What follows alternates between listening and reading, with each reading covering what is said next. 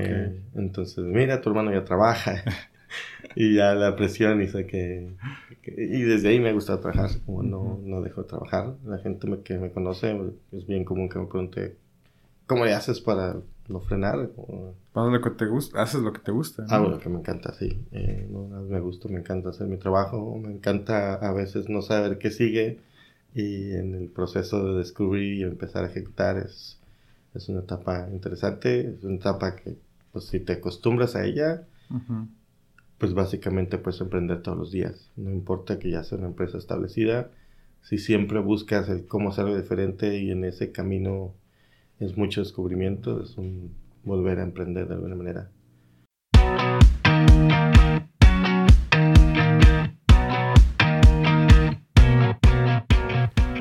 Bienvenidos a Industrificados. Este podcast es para las personas que quieran explorar los límites de la ingeniería y tecnología. Aquí encontrarás historias inspiradoras y personas que buscan cambiar el mundo con su ingenio. Nuestro invitado de hoy es Ángel Sánchez. Él es ingeniero en sistemas con amplia experiencia en programación y negocios, uno de los principales socios y cofundadores de la empresa de programación Arcus Nexus, también fue una de las primeras empresas en aprovechar el potencial humano de ingeniería que ofrece Tijuana y de los primeros en iniciar el movimiento de emprendimiento en Tijuana con su incubadora MindHub. Bienvenidos al capítulo 12 y comenzamos.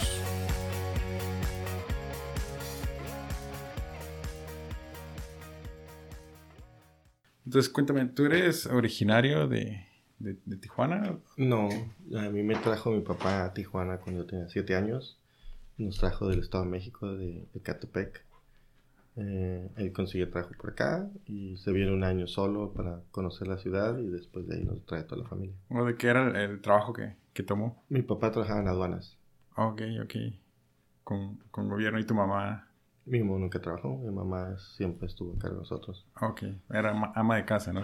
trabajaba. Ama de casa, sí, ese trabajo que rara vez se reconoce el esfuerzo, pero yo creo que nuestros, eh, mis hermanos y yo, gracias a ellos, que pudimos tener una carrera. Ok, ¿y tus hermanos se dedicaron a lo mismo que tú? Eh, tengo una hermana que vive aquí en Estados Unidos, que es dueña de un negocio de pisos.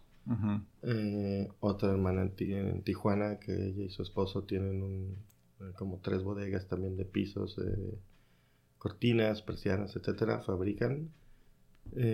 mi hermana que vive en Querétaro también ahorita ya es ama de casa, ella estudió arquitectura, se graduó y su esposo es quien consiguió trabajo. primero estaban en Monterrey, después en Reynosa y después Aguascalientes y ahora Querétaro como parte de una compañía que tiene varias propiedades y hacen trabajo, algo de arquitectura. Y mi hermano fue el único que no terminó una carrera, se quedó a nada de terminarla, eh, se reveló al final. pero trabaja acá en San Diego, precisamente en una, empresa en donde hace trabajo de ingeniería en electrónica, pero sin un título. ¿Y, ¿Y, por qué entraste a ingeniería por sistemas? Eh, yo en la prepa iba en la Lázaro Cárdenas, eh, me gustaba la electrónica, pero sin embargo ahí me desilusioné de la electrónica. Fue algo circunstancial, supongo, no, no me llamó la electrónica como yo esperaba. ¿Pero fue por la clase, maestro, o simplemente no era lo que esperabas? Yo creo que fue más la clase del maestro, la mezcla de los dos. Eh, hicimos muy poco y yo tenía amigos que de, de la secundaria se han ido a, al CETIS que está por Otay y lo que ellos estaban haciendo, convivía mucho con ellos después de la escuela, lo que veía que ellos, hacían de proyectos, etcétera, como que se iban muy fregón y en el hacer nosotros cosas muy básicas. Sí. Y de ahí, no sé, le perdí el, gusto a la electrónica eh, como para estudiarla. Cuando entro a, CETIS, eh, de las opciones que había, pues me llamó mucho más el lado de, de software y computación y ahí quedé. ¿Y cuando saliste ahí, entraste a prácticas o qué fue tu siguiente paso una vez terminando la universidad? Ok, durante la carrera, eh, cuando yo creo que iba como cuarto, quinto semestre, había amigos que trabajaban ahí en la, en la universidad en el área de, de, informática. Entonces platicaba con ellos, me contaban que pues, era una muy buena manera de poner en práctica lo que estaba estudiando y entré a trabajar ahí. Me tocó hacer todo el tema de infraestructura, todo hicimos cambio de cableados, etc. Y me llamaba bastante toda la parte de telecomunicaciones, eh, configurar servidores, en fin, todo eso. Eh, y, yo tenía muy claro que yo no quería agarrar un trabajo formal hasta no terminar mi carrera. Sin embargo, me empiezan a salir trabajos por fuera y con un amigo de ahí empezamos a formar nuestra primera empresa que solamente lo hacíamos saliendo de... ¿Y qué eran? ¿Qué tipo de trabajos eran? Como cualquier cosa que nos saliera relacionada a computación, lo que saliera, eh, todo eso. Y de repente nos decían, oye, puedes conseguir este equipo y solamente a comprar un equipo especial, eh, entregarlo, eh, vendíamos muchas computadoras. ¿Qué año era ese? Eso era como del 96, 97 al 2000 más o menos. Ya cuando se va acabando, ya, ya sabían incluso algunas empresas de amigos de aquí de Tijuana que no me interesaba trabajar. Y como nuestra generación no era mucha gente, al final nos graduamos tres personas de ingeniería en ciencias computacionales nada más. ¡Wow! Entonces ya me habían estado invitando a trabajar, a trabajar. ¿Cómo fue la graduación? el par de graduación. Nos juntaron con las otras generaciones ah, eran en general pocos se graduaron en CETIS. Éramos un grupo en total como de 20 personas. Pero sí, sí, es mucho más pequeña, diferente. Eh, total que cuando me quedaba el último semestre, una de las empresas agarró un proyecto interesante, bastante grande con la UABC y me invitan a participar y ya me, me, salgo de la escuela y me pongo a trabajar ya como un ingeniero ¿Y todo el proceso te gustó? ¿Te, del estudio? Sí, ¿La carrera? Sí, sí. De hecho, creo que fue muy bueno que fuéramos solamente tres, porque mínimo unas tres o cuatro materias que recuerdo, profesores, fueron muy estrictos en el sentido de si pasan es porque ustedes se organizan y ustedes son los interesados. Sí, claro. Aquí ya no va a estar el típico maestro que te exige y que si no cumples cada semana te va a estar atrás de ti. Sí, en los exámenes, ¿no? Así como que uno en medio y dos en las esquinas, ni cómo copiarle. Y, y, de hecho nos puso el profesor muy claro, por más que estén pasando mes a mes, si no entregan este proyecto final solos, no, no, se, no, no pasan la materia. Y una vez nos reprobaron por no entregar el proyecto a tiempo. Y el oh. profesor fue muy claro y nos dijo, a ver, quiero ver su proyecto. Y el típico buscar mil excusas y pretextos, pero vea lo que llevamos y avances. Hijos, lo puedo ver, pero ya entendí que están reprobados. fue irnos para atrás. Pero sí fue como aprendimos a que empezaran a depender de nosotros las cosas y no de alguien que nos esté eh, latigando atrás, etcétera. Entonces fue una formación como bien firme, ¿no? sí. Para, por lo menos para tu generación. De... Claro, y porque éramos muy pocos. Cuando tienen grupos más grandes, con más de 10 personas, es difícil dejar a todos tan libres. Sí, eh, pero nos funcionó, nos sirvió a nosotros tres. Dos eh, de los graduados de ahí, Jorge y yo, son los que iniciamos la empresa unos años después. De ahí te decía, salí, me invitan a trabajar en esta empresa que se llama Bajaware, con este proyecto de la OEC, en donde crecen ellos un equipo de desarrollo como de 20 personas. Y realmente ahí es donde aprendí a hacer software. Yo me graduó y sé las bases de, de hacer software, pero nunca había construido algo. Desde cero. No, y, y no con bases de, de, diseño, de arquitectura, etcétera. Sabía empezar a hacer código y a ver cómo, cómo funciona. Sin embargo, cuando construyes sin uh, diseñar, sin hacer la arquitectura correcta. ¿Qué lenguaje utilizaban? En aquel momento Turbo Pascal. Después nos cambiamos a Borland, C++, que era lo mismo, nada más en C. Y algo de Delphi, eh, lo, lo, más visual que había en su momento eh, para acelerar el desarrollo. Después de ahí ellos me brincaron a proyectos de ASP clásico, lo que ya empezaba a ser desarrollo para la nube. Y de hecho de ahí salgo eh, en diciembre del, del, 99, justo en enero del 2000. Le salen unos proyectos en Ciudad de México, en el mero Distrito Federal en aquel momento. Y me dicen un viernes que si estoy dispuesto a irme a México para entrar a esos proyectos. Eran nada más Jorge y yo los que se iban a ir para allá. Y el lunes regreso y les dije que sí agarro mis maletas y me voy al DF un par de años. Íbamos a sacar tres proyectos máximos que ya tenían ellos ahí más o menos en la puerta. Terminamos entregando como 15 proyectos con una universidad, ocho bancos, Comisión Nacional Bancaria de Valores, la que se llama FIRA, que es el Fondo para Agricultura, Ganadería y Pesca, con su sede en Morelia. Nosotros se vino a Morelia como cuatro meses. Y los que se venían. Eh, ¿Cuántos años duraron en el DF? Dos años nada más. Ah, fue, fue un tiempo súper pesado. Eran jornadas de trabajo de 14 a 18 horas diarias, así de, difícil. ¿Era para menos proyectos y se aventaron más proyectos? Sí, porque ya estando allá empezaron a conocer gente, empezamos a relacionarnos y empezaron Ah. a salir referencias. pero- Entonces fue decisión de ustedes, ¿no? El tomar ma- más, ¿no? Sí, la empresa como iba creciendo y empezó Ajá. a ver el potencial que había en, el, en Ciudad de México, empezaron a agarrar más proyectos y Entonces les fue bastante bien. pasan esos dos años, regresan a Tijuana. Sí, eh, la empresa Bajaware sigue existiendo y, y se sigue dedicando a, a mantener y, y hacer soluciones alrededor de la, la que nosotros hicimos. Nosotros hicimos la primera versión y hoy siguen ellos, no sé en qué versión irán, 14, Ujú. 15 yo creo.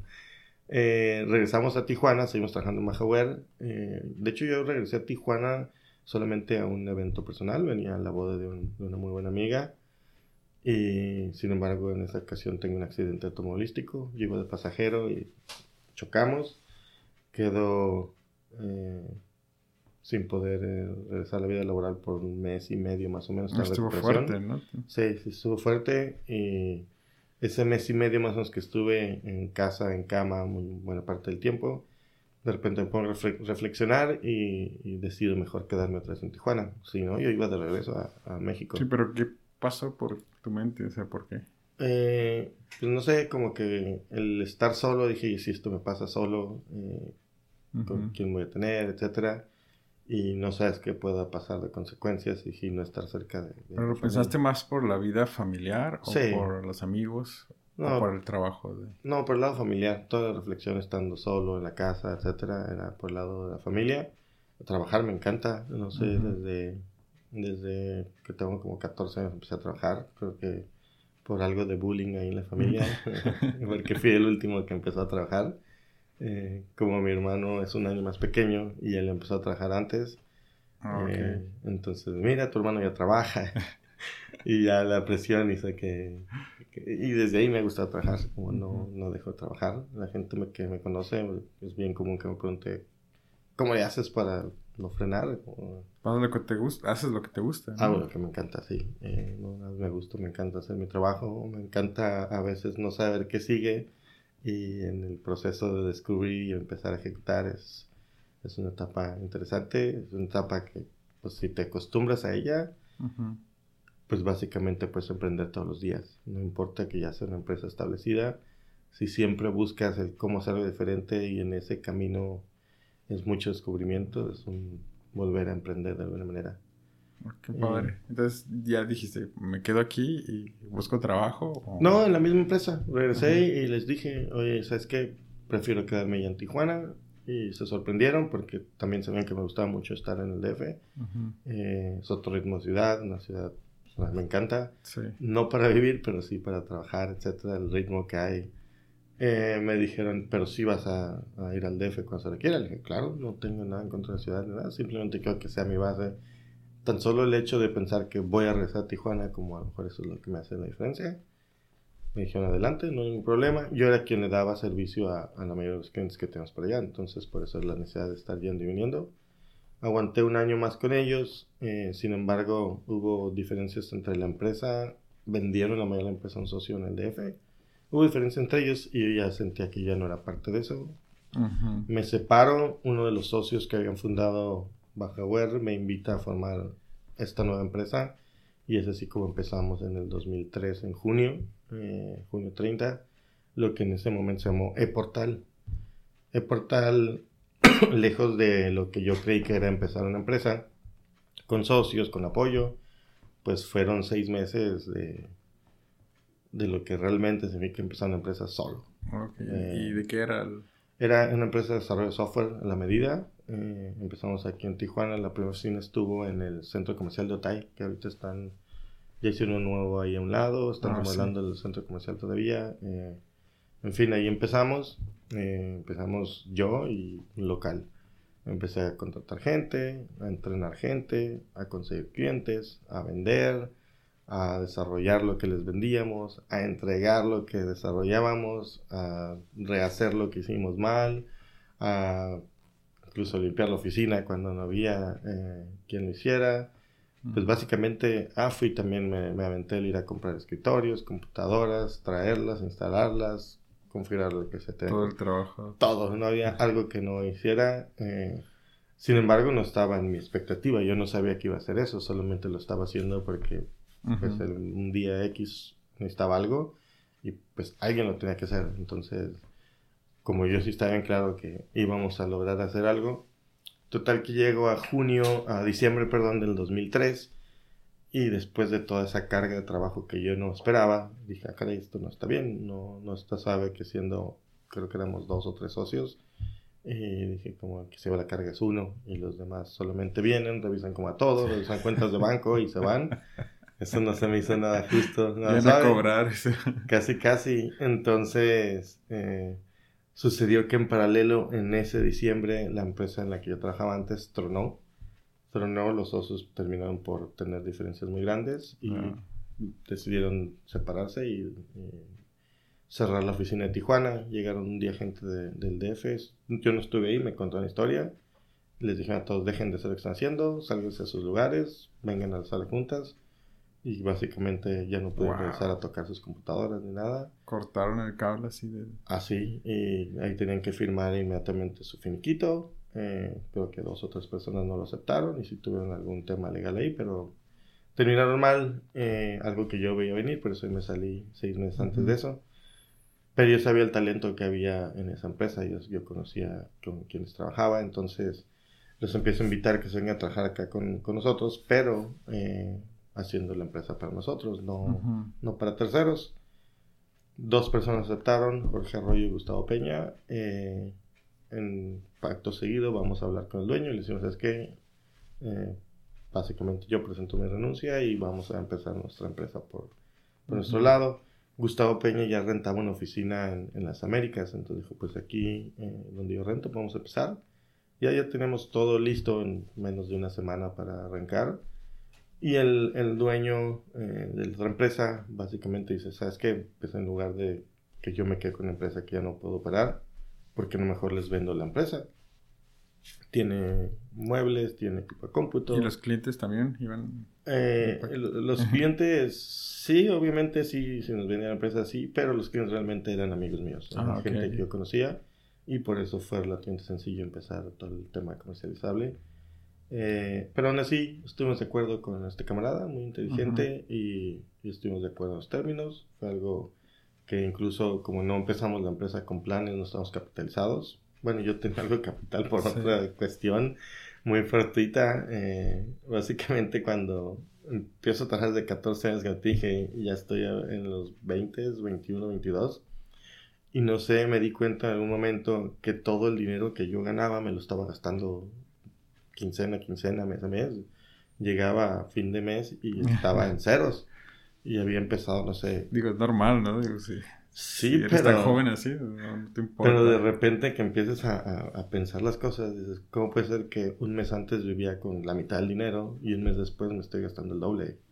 Como, como Entre más ganas, más gastadas. Sí, y, y no, te, no lo estaba gastando en cosas relevantes. Entonces me aventé el último año de mi vida ahorrando todo lo que ganaba. Así me fui al extremo, me fui a poner una disciplina bien canija, a volver a vivir casi con lo que vivía cuando tenía 14 años. Mis costos de vida eran muy, muy básicos, una renta que ya tenía muy baja, servicios de una persona. Eh, ya mi hermana se había casado, entonces me había quedado solo en la casa y, y, vivía solo ya en ese tiempo. Entonces mis costos eran muy bajos, la comía todos los días y para le contar no dejé de divertirme, de salir con amigos, pero ya con la conciencia de, ahí no, no salgo a gastar lo que sea. medido, ¿no? Claro, súper medido, ya era, si podía pagar dos cervezas era mucho, pero sin saber lo que iba a pasar en diciembre de 2003, cuando termina eso y se viene que empezamos una empresa, yo era el único que tenía capital, y ese capital nos ayudó mínimo los primeros 3, 4 años de vida de la empresa, porque era cada que había necesidad de flujo, yo era el que inyectaba flujo en la empresa, recuperamos con clientes y volví a recuperar el flujo. Y así estuvimos siendo yo el, el, que financiaba, porque para las empresas que van iniciando el financiamiento está muy restringido. Está muy limitado y cuando lo consigues puede ser muy caro. Entonces el haber tenido el capital... esa sobrevivencia, ¿no? Al inicio. Bien canijo. Entonces, así es como empezamos. Eh, nos trajimos como las seis personas que teníamos en ese momento, más dos o tres eh, de nuestros camaradas que habían trabajado también en otra empresa que cerró. Ya es un buen equipo ese. Ya teníamos un equipo para empezar muy bien eh, y teníamos claro que los tres socios necesitamos enfocarnos en ventas, eso sí teníamos claro. Empezamos a hacer toda la parte de comercialización. Tuvimos un cliente que era con el que yo empecé, que era el grupo eh, de la cervecería Cuauhtémoc Moctezuma en Tecate ellos nos dieron trabajo como por cinco años. Yo creo que me la pasé. ¿Qué es lo que manejaban con ellos? ¿Un MRP o...? Eh, no, ellos ya tenían todos los sistemas legales internos. Nosotros hacíamos muchos eh, aleatorios para intercomunicarse entre áreas, para agarrar información de ahí y procesarla de otra manera que ellos estaban trabajando. Ellos eran, ellos eran muy dados. Aprendimos mucho en términos de calidad de, de procesos con ellos, de cómo manejar una empresa. Obviamente nada que ver una empresa de ese tamaño con, con un startup de, de, servicios, pero sí en, en, cómo manejarnos en términos de calidad. en toda la estructura que, Así que es. conlleva una... Y, y más desarrollando sistemas que conectaban a todas las áreas para no perder toda la información relevante y poder analizarla y llegar a tomar decisiones en cómo llevar un orden para los procesos, etcétera. Hicimos sistemas en todas las áreas, calidad siendo de las más fuertes, envasado, elaboración de cerveza, agarramos información de las máquinas, de las líneas de producción, de, de inventarios, nos dan mucha información y nosotros la procesamos toda esa. Recursos, recursos humanos hicimos muy poco, pero sí llegamos a, interfazarnos con toda la base operativa de la, de la planta, algunos beneficios, cosas que hacían de, vez en cuando. Eh, administrativo, eh, llegamos incluso trabajando solamente con Tecate a instalar nuestras soluciones en la planta de Orizaba, la planta de Monterrey, eh, Navajoa, donde tenían plantas. Llegamos no a instalar todas las soluciones que les desarrollamos como en cinco años, pero sí porciones de ellas que eran relevantes. De hecho, después nos invitaban a algunas de esas plantas a participar en proyectos solamente para ellos. Eh, ahí aprendimos también muchos temas de política, como mencionaste hace rato. Eh, a pesar de que ellos son empresas hermanos, se maneja mucha política muchas ocasiones nos tocó que no instalaran nuestras soluciones solamente porque se diseñaron en la planta de Tecate. Y, a pesar de que a veces los damos sin costo, es como, ahí ya la pago Tecate, te lo instalo y solamente te cobro la implementación y algo... Ya está el programa, solamente es instalarlo. Y ya instálalo y lleva el entrenamiento, lleva toda la puesta en marcha, etcétera. Pero sus temas ahí internos de política interna preferían, no, gracias, no los quiero. A veces los copiaban y volvían a hacer su versión. Eh, que nunca entendimos por qué. Si al final no es su dinero, y son toman decisiones con dinero en tercero, entonces pueden hacer eso. Pero fue aprender mucho, sí nos tocó andar. Lo bueno que ya tenemos bases de haber andado en el DF, trabajando con bancos también que eran muy estrictos en temas de seguridad, confidencialidad, etcétera. Entonces también te generan ciertas bases. Eh, cuando vas a gobierno, Comisión Nacional Bancaria, todo el tema ahí está mucho más restringido. Eh, gente muy cerrada en muchos aspectos, otra gente muy capaz que compartían de todo. Eh, cuando andamos en el DF, yo creo como un año, trabajamos alrededor de una circular bancaria que acaba de, de lanzar precisamente la comisión y en un año nos hicimos los expertos. De repente un despacho muy pequeñito en la Colonia del Valle eran los que le hablaban bancos que si no le esperabas y, oye, me dijeron que tú me vas a esta consultoría tengo este detalle aquí interno y no sé cómo manejar esto y no quiero que la autoridad me vaya a, a multar o así. Ya, caray, ¿cómo ah. nos encontraron y por qué a nosotros? Y, agarraron fama rápido. Bueno, relativamente. Y en ese, en ese sector muy cerrado, pero, pero importante, sí. ¿Y ya se llamaban Arcus o...? Cuando, cuando ya, eso todavía en Bajaware, cuando ya empezamos con el nombre, el nombre que le dio el dueño en 2003 era E-Portal SADCB. Y así nos llamamos. En realidad el nombre era indiferente para nosotros. Cuando compramos en, en enero del... Dos, cuando compramos y empezamos en enero del 2004, sí hacemos el ejercicio de que, hey, pues es tu bebé, ¿cómo le vas a poner de nombre? Etcétera. Y de todas las opciones que sacamos, el que nos gustó fue Arcus. Eh, nos gustaba pues, el tema de la aviculturalidad de, de la región necesitaba algún nombre que tanto para mexicanos, para americanos fuera fácil de, pronunciar y que no cambiara mucho la fonética, etcétera. ¿Significa algo? Eh, no, la realidad es que nos gustó solamente el cómo se pronunciaba la palabra. Después de que lo seleccionamos hicimos un ejercicio de buscar significados. Y en algún idioma turco creo que era, eh, significaba camaradas. Ah, por accidente. por accidente, sí, y, y al final es algo que siempre nos ha gustado, ha sido la esencia de la empresa también, esa camaradería que, se siente, ahora lo llamamos en la empresa en un proceso que traemos compañerismo genuino, en que no nada más nos llevamos bien y podemos festejar cosas, sino también en los momentos difíciles podemos estar juntos y hacernos fuertes. Entonces, desde ahí salió el nombre, eh, nos gustó todavía más. Un amigo, José Cid, que estaba ahí con nosotros, nos ayudó a hacer toda la parte gráfica y hasta la fecha que manejamos. El, ah, sigue siendo el mismo. El mismo logo, etcétera. No lo hemos modificado más que cuestiones mínimas, alguna vez algún color diferente, etcétera, por, por la aplicación específica, pero seguimos respetando todo lo que él nos dejó de base. ¿Y cuándo llegaron ahí al, al edificio ahorita donde? Uh, eso llegamos en el 2010. En 2004 empezamos en las Américas. Era un departamento donde cabíamos máximo, yo creo que 15 personas. Después de ahí eh, vamos creciendo. Eran unos edificios que eran dos departamentos en, en cada unidad unidos por una escalera mutua. Entonces rentamos primero el de arriba a la oh, derecha. era como una vecindad. Eh, en las Américas no sé si se ubica, son unos departamentos que son de dos pisos nada más. Hay como unos 12 de esos. Eh, están de bloques de dos en dos. Entonces rentamos el de arriba a la derecha, después se vació el de abajo a la derecha, lo rentamos también. Después se vació el de abajo a la izquierda, lo rentamos también y el de arriba a la izquierda nunca se vació, entonces ya no cabíamos. Empezamos a buscar opciones por ahí cerca. Nos gustaba la zona, no nos queríamos mover. Eh, en la esquina, en la mera esquina, dando bienes de Plaza Galería, subiendo el primer alto, hay un edificio, el más alto de ahí, que es de cinco pisos. En ese edificio eh, estaba en venta el, departamento de, de hasta arriba, cuarto piso, que es un penthouse. De hecho, son dos plantas interiores.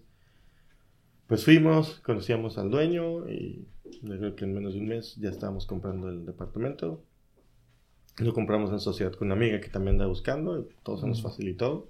Nosotros no nos interesaba la propiedad como propiedad, nos interesaba como, como un espacio de oficina. Lo compramos, nos mudamos. Los tres departamentos que tenemos acá cabíamos en ese departamento solo. Empezamos, seguimos creciendo, rentamos el tercer piso, rentamos el primer piso, eh, si hubiésemos querido, hubiéramos rentado el segundo piso también, pero otra vez dijimos, no, estamos otra vez adaptándonos todo a, algo que ya estaba hecho. Ajustando, ustedes más que al revés, ¿no? Sí, y, y, porque no, no era nuestra intención demoler paredes ni nada, simplemente adaptarnos a lo que estaba construido. Entonces llegamos al 2009 y ya no cabíamos tampoco ahí. Entonces empezamos a buscar por Tijuana, por la zona céntrica sabíamos que no nos queríamos ir a la periferia. Entonces encontramos este terreno en donde actualmente está el Mind. También ha sido relativamente rápido, cuestión de un mes más o menos.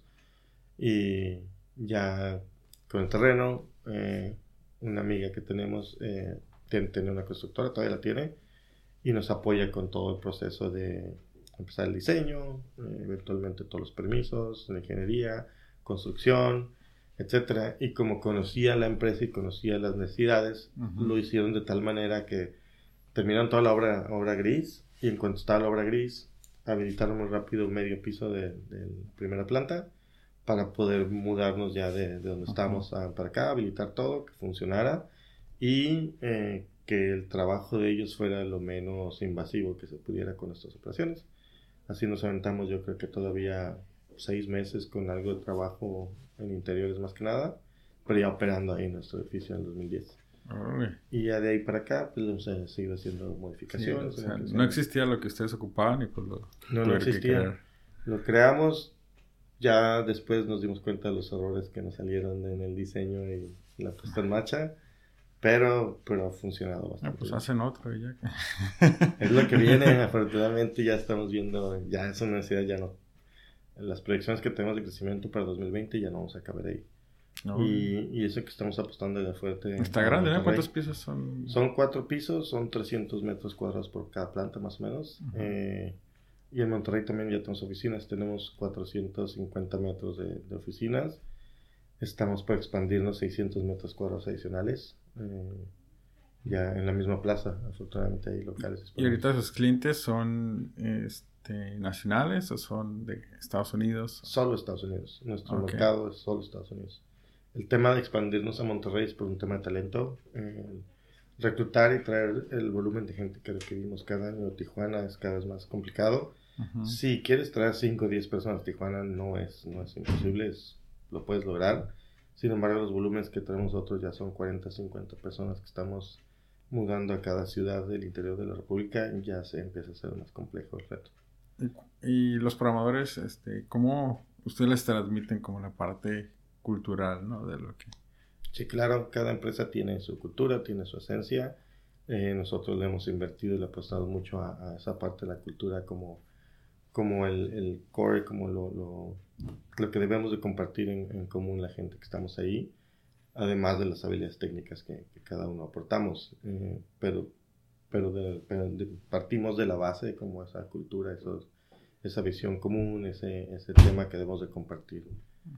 Y, ya funciona bastante bien, la gente eh, lo sigue poniendo como la prioridad número uno, la esencia de la empresa.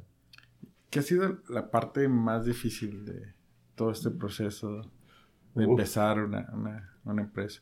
Eh, el inicio es, es, muy difícil, el inicio es muy difícil, de hecho... El arranque. El, el, ir descubriendo realmente qué es lo que, lo que es tu lugar en la empresa, el cómo llegarle a un mercado, etcétera, de, de cero.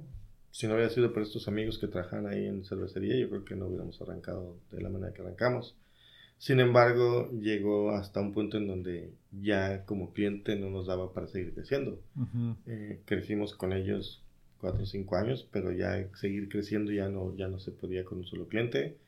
Llegamos a tener los mejores nombres de Tijuana como clientes, Telnor, Grupo Caliente, eh, en fin, las empresas de renombre y ni aún así era, era suficiente para, para sostener un crecimiento. Eh, yo creo que tenía mucho más que ver con el mercado que no tenía todavía la cultura de... de no les pedían programas seguidos, ¿no? No, eh, sí había necesidades y sabían que lo podían solucionar con alguna, eh, algún producto de software, alguna solución hecha a la medida. Sin embargo, no tenían la cultura de lo que implicaba desarrollarla, utilizarla y mantenerla en, uso. Nos tocó ver, yo creo, más casos de los que, ok, tengo un, problema, me desarrollan algo, lo soluciona y a los meses se pierde y se queda por ahí en, un disco duro y ya no, ya no lo utilizan. Eh, afortunadamente empresas como Cotomo Moctezuma si le invierten tecnología y si la utilizan, si la consumen por años. Eh, años después me tocó saber que te utilizan algunas otras soluciones. Pero, sin embargo, el mercado no, no da. Eh, cuando tomó, tuvimos la opción de decidir, apuntamos hacia el sur o hacia el norte, mucha de nuestra formación, poco más adelante, fue hacia el norte y decidimos irnos a Estados Unidos. Eh, nos invitaron en el 2007, si no me equivoco, a, entrar a un programa que se llamaba TECVA, es eh, una aceleración de negocios en Estados Unidos, eh, fomentada por tres gobiernos, básicamente Estados Unidos, México y Canadá. Y el programa era para llevar empresas mexicanas a estar en Estados Unidos por un periodo de un año en constante capacitación además de estar conociendo el ecosistema por estar ahí. Entonces estuvo bastante interesante. Eh, uno de los requisitos, requisitos era que mínimo una persona de la empresa estuviera todo el año en Estados Unidos, en San Francisco, California. ¿Quién se fue?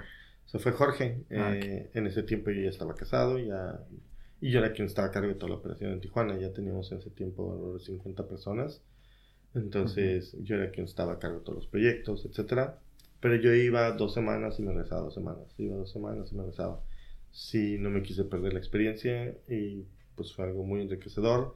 Darte cuenta de cómo definen, diseñan, consumen tecnología en San Francisco, en donde... Es muy diferente que en México. diferente, ¿no? Sí, allá la tecnología es lo del día a día, es para todo, en todos lados. Eh, si te mueves en el, en el distrito de, de, San Francisco, en la zona céntrica, downtown, etcétera, toda la gente está hablando de tecnología, toda la gente está hablando de su startup, toda la gente está motivada con, el tema de emprendimiento. Y el dinero no es como tema tabú no, para No, no. Eh, todos hablan de, dinero, de presentaciones, de inversionistas. Hay reuniones muy constantes de, diversos grupos que están buscando a los emprendedores, obviamente haciendo cada vez muchos más filtros, pero eh, están en la disposición de si encuentran el que, el que consideran va a ser el siguiente unicornio, le, invierten y lo apoyan. Cada vez se han abierto más incluso a que no sea un tema el, el país o la nacionalidad, eh, ni siquiera el mercado al que quieren atender los, los emprendedores. Eh, antes era obvio, estoy en Estados Unidos, voy a atender el mercado americano, eh, pero cada vez más me ha tocado ver que van a emprendedores que quieren salirse a otros mercados. Y se les ha hecho bastante interesante a, inversionistas que los han apoyado. ¿Y en qué momento deciden cómo hacer la parte de incubadora? Ok. Eh, Pero nació de ahí, de, las visitas a San Francisco. Sí, definitivamente. Como el estar ahí, eso. Dices, yo quiero esto en Tijuana, o ¿por qué no tenemos esto allá? Conocíamos el talento, conocíamos a la gente con la que trabajamos. Decimos, pues son muy similares a los que andan aquí pichando, presentando. No, no hay diferencias eh, que puedas eh, decir, no, por esto no se puede dar con, con un mexicano entonces ese deseo, esas ganas de llevarles todo ese ecosistema para allá eh, nos, nos, interesó bastante. Eh, regresamos de, de, San Francisco, estamos en la, en la, empresa justamente un fin de año planeando qué sigue para la empresa. Y me acuerdo muy bien que le dije, Jorge, éramos ya solos él y yo en ese tiempo, y le dije, ¿sabes qué? Ya no voy a trabajar para nadie en México. Órale, ¿y eso? Y dije, no, nos vamos a mover a Estados Unidos. Y dice, ok, pues vamos a planear no, a partir de enero. ¿Enero? ¿Cómo lo vamos a hacer si queda un mes para eso? no sé cómo lo vamos a hacer, pero así lo vamos a hacer. Y dice, y los clientes que pues hay que hablar con ellos cuanto antes, porque si nos hablamos ya, va a ser una sorpresa decirles, hoy ya no trabajo contigo. Y sí, así fue. Trabajamos ya muy poco a partir de enero con clientes en, en Tijuana, en México en general.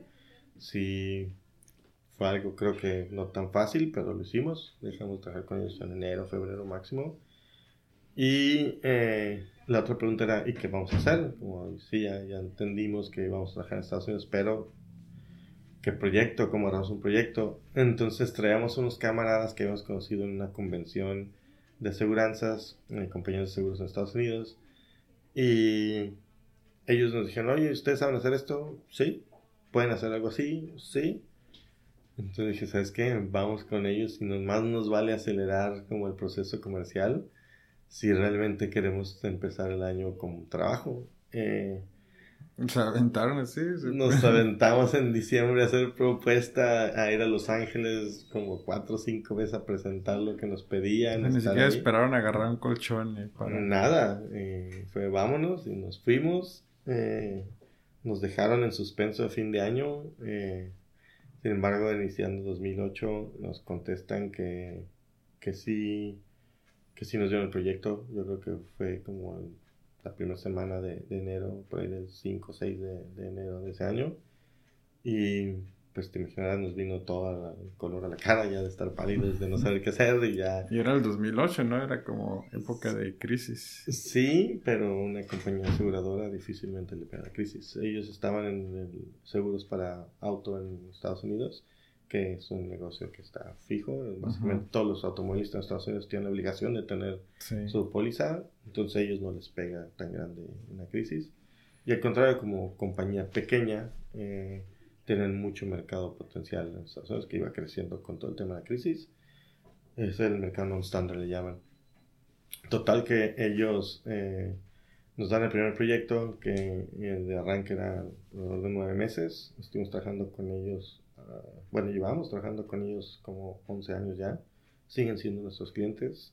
Ahí los compró hace como 4 o 5 años una compañía mucho más grande Oh. Mercury Insurance. Ellos procesan 8 billones de dólares al año de, de negocio. Ahora ese es su papá. Sin embargo, bueno, la historia está muy suave. Cuando los compran hace como 5 años, nos hablan al corporativo de Mercury. Eh, fue una reunión de poco más de dos horas en donde nos cuestionaron toda la tecnología que hemos construido con ellos. Después de como dos horas, su conclusión fue, dijeron, sí lo hicieron ustedes estaban dudosos de que, no se la que, que, estaba hecho ahí. Y dijeron, no creíamos que lo habían hecho ustedes. Dicen. Eh, y fueron preguntas técnicas de. Todo era técnico. A ver si te lo cuestionar todo, desde, lo técnico, arquitectura, diseño, etcétera, cómo estaba instalado en sus servidores, lo, lo, la parte de negocio, qué hacía del lado de negocio, cómo lo hacía. ¿Y era porque eran mexicanos solamente porque eran.? Eh, aparentemente pequeñas. prácticamente su conclusión fue, si lo hicieron ustedes, no podemos creer que con el presupuesto y el tiempo en el que lo hicieron lo hubieran logrado eso, dice. Aquí en Mercury, con ese presupuesto y ese tiempo, no hacemos nada así, de ese tamaño. Eh, dijimos, no, pues si quieren denos más trabajo y van a ver qué lo podemos seguir haciendo. Eh, dijeron, no, si les interesa, nos interesa quedarnos con la relación de cliente-proveedor y, y, seguimos hasta la fecha trabajando para ellos. ¿Y lo hicieron ustedes en ese tiempo y con ese presupuesto porque ya están acostumbrados a... Sí, a, la carrilla de los mexicanos. Que lo quiero para antier y, y nomás tengo cinco pesos. Así Sí, sí, nos enseñó a ser muy eficientes en ese sentido. Claro que todo te sirve, todo nos ha dado formación y a la fecha seguimos aprendiendo. De ahí que cada año nosotros queremos siempre seguir subiendo la barra en, nivel de, de, exigencia, etcétera, porque es lo que nos mantiene siempre relevantes, nos mantiene siempre pensando cómo crecer y no en quedarnos ahí. Yo creo que si nos hemos decidido quedar en algún punto de nuestra historia en ese nivel, seríamos muy buenos en ese nivel. Sin embargo, el querer ir siempre hacia arriba nos hace seguir creciendo y otra vez teniendo que, que, aprender a modificar muchas cosas en la marcha. Eh, acabo de venir de la planeación estratégica para el 2020 y otra vez estamos subiendo la barra, otra vez...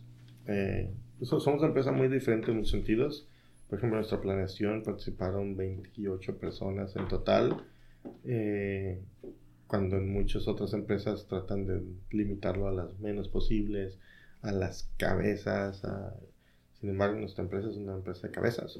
Cada cabeza es un mundo y es un mundo súper talentoso. Es Entonces eh, buscamos el cómo obtenerle el mayor feedback de todos ellos y con lo que desde su perspectiva vende la empresa, pues cómo lo utilizamos para que mejore nuestro negocio en general por ahí va nuestro, lo que hacemos, lo que hemos hecho los últimos tres años. Entonces ustedes toman este cliente de seguridad, bueno, con esta nueva adquisición y ya ustedes como que entender más el mercado americano. Sí, nos sirvió muchísimo para entenderlo y nos dio la capacidad de enfocarnos a buscar más clientes todo ese año ya. 100% nuestro área comercial de Estados Unidos. ¿Y cómo, funciona eso, el buscar más clientes?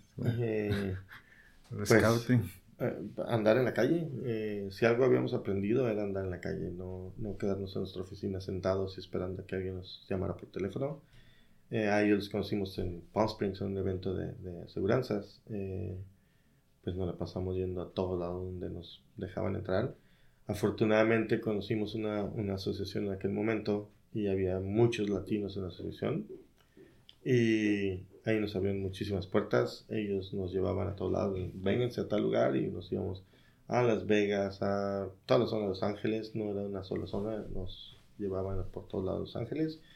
Incluso eh, se vinieron también ellos a San Diego con nosotros y andábamos en San Diego en varios eventos. En fin, empezamos a hacer una, una, base de una red de contactos que si muchos de ellos no tenían los negocios del perfil que nosotros buscamos para desarrollar tecnología, sí eh, tenían relaciones con las empresas que nosotros sí queríamos llegar.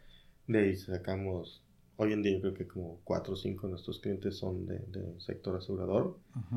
Eh, por lo mismo, hemos hecho buen nombre en el, sector, en, las empresas pequeñas, medianas del sector de la industria. Y, y pues tenemos ya cierta expertise también en el mundo financiero, asegurador, etcétera. Em, Entonces, en, ese proceso, ustedes ya están adquiriendo clientes y deciden abrir como que la, la parte de incubación también. Sí, una vez que solucionamos la parte crítica de, tener trabajo, empezamos a, a, acelerar el crecimiento de la empresa con los clientes de Estados Unidos. Y de hecho, otro de los proyectos que traíamos era de contactos que habíamos hecho cuando estábamos en San Francisco un año. Traemos algunos proyectos de por allá y nos hacía estar todavía en bastante comunicación y, viviendo de primera mano lo que sucedía por allá. Y en ese crecimiento es cuando decidimos armar la incubadora, cuando decidimos, oye, pues hay que agarrar proyectos de emprendedores de aquí locales y ver cómo los impulsamos. Eh, coincide que en ese tiempo, en 2009, 2010, está un amigo en Dinamarca estudiando una, una maestría precisamente en emprendimiento y nos escribe por separado a Jorge y a mí diciéndonos que ya se va a regresar a Tijuana, que está buscando que siga en su carrera. Y los dos por separado decimos, pues vente, traje con nosotros. Y traemos esta idea de hacer esto, lo hemos estado platicando, necesitamos a alguien que lo pueda ejecutar. Eh, él dice, pues ya está. me gustó mucho que hablé con los dos por separado y los dos me dicen lo mismo. obvio, y se nota que no se pusieron de acuerdo. Ya que lo platicamos entre los tres, en cuanto aterrizó en Tijuana, le empezamos a dar forma al proyecto. Él, él fue el director de la empresa los primeros cinco años aproximadamente. Sin embargo, cuando él se casa, su esposa de Chihuahua, el de Chihuahua, eh, deciden mejor irse a vivir a Chihuahua, muy cerca de, ah. de, las familias de ambos. Y entonces ahí es en donde ya deja la, eh, la empresa, eh, la dejamos en alguien más y ahí fue donde nos empezamos cada vez a separar más de, de la visión original, lo que queríamos hacer y decidimos cerrarla hace un par de años aproximadamente. ¿Tienen algún otros proyectos internos? Este... Sí, eh, en el 2010 también coincidió que para el crecimiento que traíamos y para seguirnos enfocando en, el área comercial de Estados Unidos, nos hacemos una función con una empresa en Tijuana que se llama Nexus. Eh, estuvimos empezando a trabajar 100% enfocados en crecer el área de, de ¿Ellos eran programadores también o eran...? Solamente vinieron tres personas, eh, sí, los tres con el perfil de, de ingeniería en computación Dos de ellos sí en ejecución, ya sea rol de manejo de proyectos o codificación. Ambos traían ambas habilidades, Juan Carlos Caballero y Miguel Félix. Eh, y el dueño de la empresa, Juan Reynoso. Ellos nos, fusionamos, otra vez con el enfoque 100% en servicios. Sin embargo, eh, como buena empresa de desarrollo, traían sus productos ahí eh, X. pues realmente no había un negocio atrás de los productos. cuando empezamos a evaluar oye, pues si ya tenemos eso, vamos viendo qué se puede hacer. Eh, de ahí salen dos unidades de negocio que hoy están funcionando y ahí la llevan, van bastante bien. Una de ellas, eh, lo que es Nexus Fuel, eh, que es un producto, un ERP para, para, el sector gasolinero en México, que tiene sus altibajos, pero pues ahí va caminando. Y lo más relevante es que sigue, sigue la empresa, mucho más difícil de lo que nos imaginábamos en su momento las regulaciones tan cambiantes hacen que cuando ya vas enrachado a que se genere un negocio, te vuelven a mandar a casi casi volver a iniciar para que primero te puedas eh, cumplir con todas las obligaciones que te, que te, ponen en el camino y que otra vez puedas enfocarte en el mercado. Pero, pero sigue, sigue caminando. Es una operación que tiene aproximadamente como 20 personas y es estable, se mantiene en números negros al menos.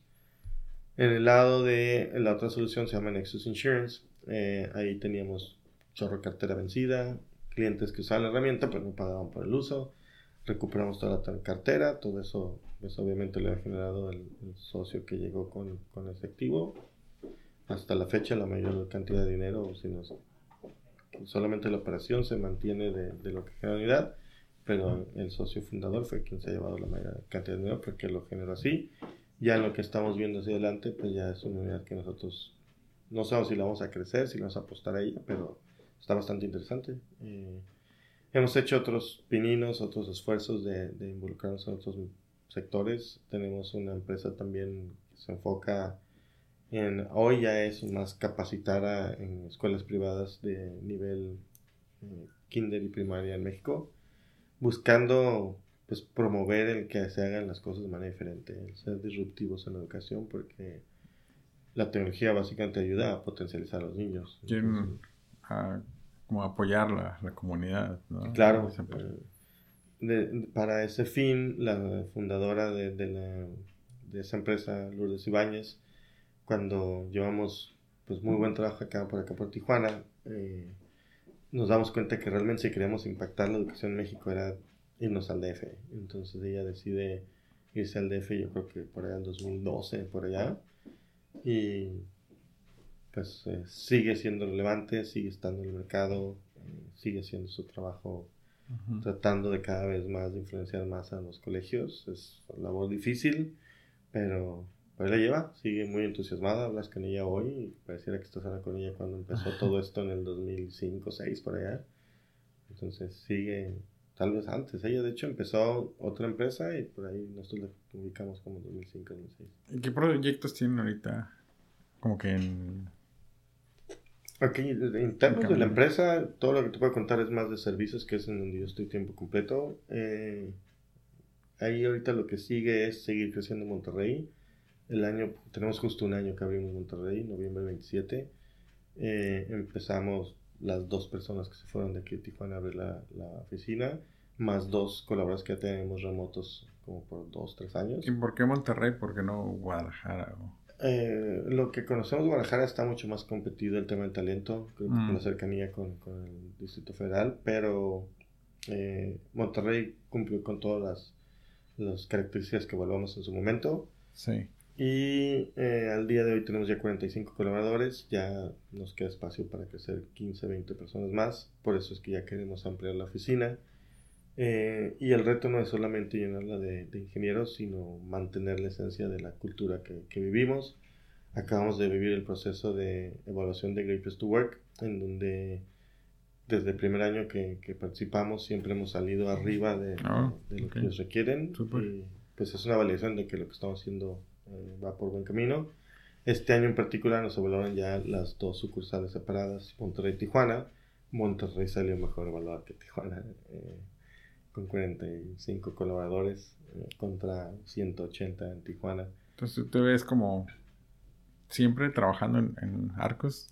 yo me veo trabajando en Arcos hasta que deje de ser relevante en Arcos. así lo platiqué en esta planeación estratégica. Eh, me encanta lo que hago. No, no es por un tema de, de, gusto. ¿Tú pones código de vez en cuando? No, ya no. Ya hace años que, que, lo intentaba hacer por gusto también, pero ya, ya no le puedo dedicar el tiempo. Y si no vas a desarrollar, al menos para lograr algo, acabas estorbando más de lo que ayudas. Entonces tuve que dejarlo. Y más porque ya me quedé con la responsabilidad de es crecer e integrar al equipo que pueda darle forma a la empresa para los siguientes retos. En aquel momento nos planteamos un, proyecto hasta 2020, 2016-2020, en el 2015, y metas que estamos seguros que vamos a lograr ya el siguiente año. Y la visión de este año es que vamos cumpliendo nuestro, nuestra meta, pero eh, la siguiente está a la vuelta de la esquina, entonces vamos también viendo qué va a seguir los siguientes cinco años. En este año vemos abrir una tercera sucursal en alguna otra ciudad de México. Hay varias, varios candidatos, principalmente Culiacán. Hemos tenido la fortuna de encontrar bastante talento en Culiacán.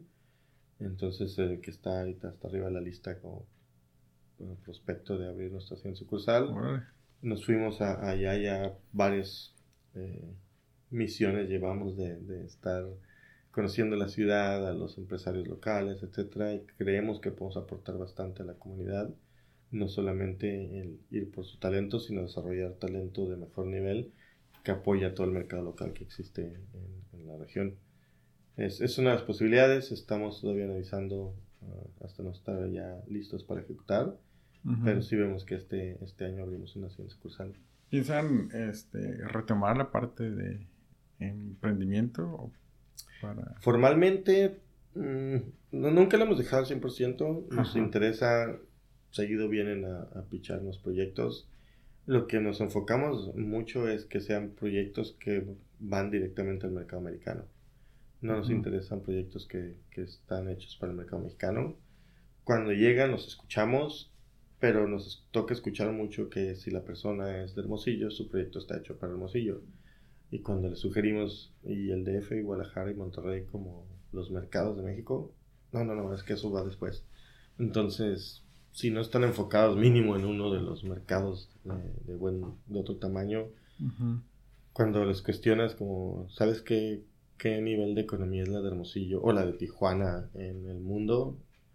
Cuando ni siquiera sabes porque no existe la, la clasificación, pues es porque realmente no pinta, ¿no? Y sin embargo te vas y mides el volumen del mercado de Monterrey, por ejemplo. Es una economía que sí pinta. Eh, eh, básicamente, si vas a empezar un negocio, pues ve a donde haya un mercado real y no donde hay un micromercado que te haga hacer una microempresa y de ahí no vas a salir. Es nuestra historia. Nosotros nacimos en Tijuana y hasta que nos dimos cuenta del mercado que estaba después de la frontera, fue que empezamos a crecer a otro nivel y y no es como tan obvio, ¿no? Para muchos. No, difícilmente, aunque se los diga cualquier persona, creo que nosotros no somos nadie para decirles Porque los de Guadalajara o de F Monterrey vienen para acá a visitar y dicen, ah, pero pues tienen mercado americano, ¿por qué no están vendiendo a ellos, no? Sí, ni aunque se los digan, eh, como que les entra por un oído y sale por el otro, no, no sé. Es muy del emperador mexicano. Como... ¿Crees que sea el miedo como a otra cultura o, el inglés o, el que mm. ellos... Sí, sí, sí, sí he visto mucho miedo al... Como no hablo su idioma, entonces ya no, ya no tengo nada que decir con sentido. al contrario, cuando tienes que, que, decir algo, una propuesta de valor, ahí hay mucha gente que está dispuesta a escucharla. A lo mejor no es a sentido, pero están dispuestos a escucharla. Ya de entrada eso es una, una barrera primera que rompes bien fácil depende a quién se la, se la pichas, a quién, a quién les compartes lo que quieres hacer, si es la persona correcta, ya sea que, que la persona te pueda ayudar o te lleve con quienes considera que puede ser. Eso está muchísimo en Estados Unidos. El, el, si realmente lo que tienes me interesa y veo que hay un potencial, tratan de conectarte con, con, quien puede ayudarte y se da muchísimo. Es cuestión de estar ahí, a nosotros nos pasó, nosotros empezamos y ese es el tema de networking conocer gente, cada vez mejorar en lo que, en lo que estás haciendo, tu propuesta, y cada vez les hace más sentido, es más fácil de entender también, y entonces te empiezan a, referenciar. ¿Cómo, ves Tijuana ahorita en cuestión de, de crecimiento en parte de, de, tecnología o manufactura? ¿O cuál crees que sea como que el potencial más no, vamos muy bien. El, talento es lo más relevante para nosotros. Como lo pichamos de, en Estados Unidos, básicamente hay una mina de oro que muy pocos están descubriendo. Eh, la escasez de talento en California es altísima, es muy grande, cada vez las proyecciones son peores y lo que los hace abrirse a buscar talento en otros lugares. Tienen todo tipo de experiencias, desgraciadamente principalmente malas con el, el offshore, India, eh, Ucrania, todos aquellos países eh, de, Asia, Europa incluso, algunos tienen más reputación. Entonces, cuando empiezan a voltear a ver hacia abajo, y los que tienen ya referencias de México, la mayoría son muy positivas. Ya en Tijuana hay mínimo como dos o tres copias de nosotros que pues al menos están haciendo sus esfuerzos. Muchas empresas, bueno, algunas empresas de Tijuana sí no tienen dueños, fundadores que se formaron dentro de Arcus Nexus. Eh, tienen colaboradores que llevan la esencia de Arcus Nexus y eso... Es parte del ecosistema, ¿no? Sí, claro. Eh, sí, para nosotros es algo bastante positivo, optimista, porque así genera un ecosistema. Cuando eres el único, pues es el único que batalla con, con todo. Eh, y me refiero a los que están haciendo esfuerzos de eh, promover desarrollo de software en Estados Unidos. Porque cuando empezamos nosotros 2003 hasta la fecha, sí existía un ecosistema que se enfoca en soluciones para el mercado local, nacional. Pero nosotros éramos eso. 2008 es cuando nos empezamos a voltear a Estados Unidos y pues ya estamos en, un ecosistema que estamos volteando hacia, otro lado. ¿Tú tuviste un mentor o alguien al que te estuviera aconsejando? Digo, porque las cosas que, que ustedes hicieron, o sea, no, que están haciendo no son como muy comunes, ¿no? Sí, eh, nosotros cuando empezamos la empresa en 2004, que ya la compramos, eh, justamente Ulises Elías, que fue quien estaba en su, en su maestría en Dinamarca, nos habla que se vio después a a mover la incubadora, él estaba trabajando en el 2004 en una incubadora en Tijuana, que llamaban Centris. Él con Rodrigo Gutiérrez y Pedro Arellano eh, como financiero de esa incubadora. Entonces entramos a un programa con ellos como por dos años. Era, Nos juntábamos creo que cada mes y cada que había algo relevante que valía la pena que nos juntáramos. Y ellos hacían ese, ese trabajo de, de mentoría en sus distintas áreas, nos iban llevando Ulises muy de la mano con metodologías, con documentación, etcétera, que nosotros íbamos generando desde el modelo de negocios, el Business Model Canvas, eh, cada vez entender más al mercado que íbamos. Lo más actualizado que había en ese tiempo, sí, lo están agarrando. Sí, y, ellos nos iban guiando eh, con la experiencia que tenían y pues fue un proceso bastante enriquecedor el cómo te iban llevando por el camino correcto para que no acabaras haciendo pues, cualquier cantidad de barbaridades. ¿Cuál, es el mejor consejo que, has recibido? Mm. Vida empresarial, lo que sea. Híjole, eh, pues el, completar las cosas, como no, no recuerdo, todo, toda la gente que me ha eh, nos ha apoyado a mí personalmente desde el momento es, hey, termina las cosas, completa. Eh, acabo de hacer el ejercicio en, la plaza estratégica de este año, en donde la gente escribe las cualidades que ve de tu persona y que nos entraron una lista cada quien aproximadamente 7, 8 cualidades y, y, la cualidad que reconocen en mí, la principal y que yo estoy de acuerdo es la de achiever, eh, completar, como no dejes las cosas a medias. Aunque las termines mal, aprendes más terminando algo que dejándolo a medias. Es mejor terminado que perfecto, ¿no? Claro, y, y, pues eso combinado con mi habilidad que tengo de ser muy práctico, de no sobrepensar cosas, etcétera. Entonces, con eso, como lo acabas de resumir, es mejor terminado que perfecto. La perfección la vas alcanzando es en el camino y llegas a un punto de excelencia, aunque nunca se llegar al concepto de perfección.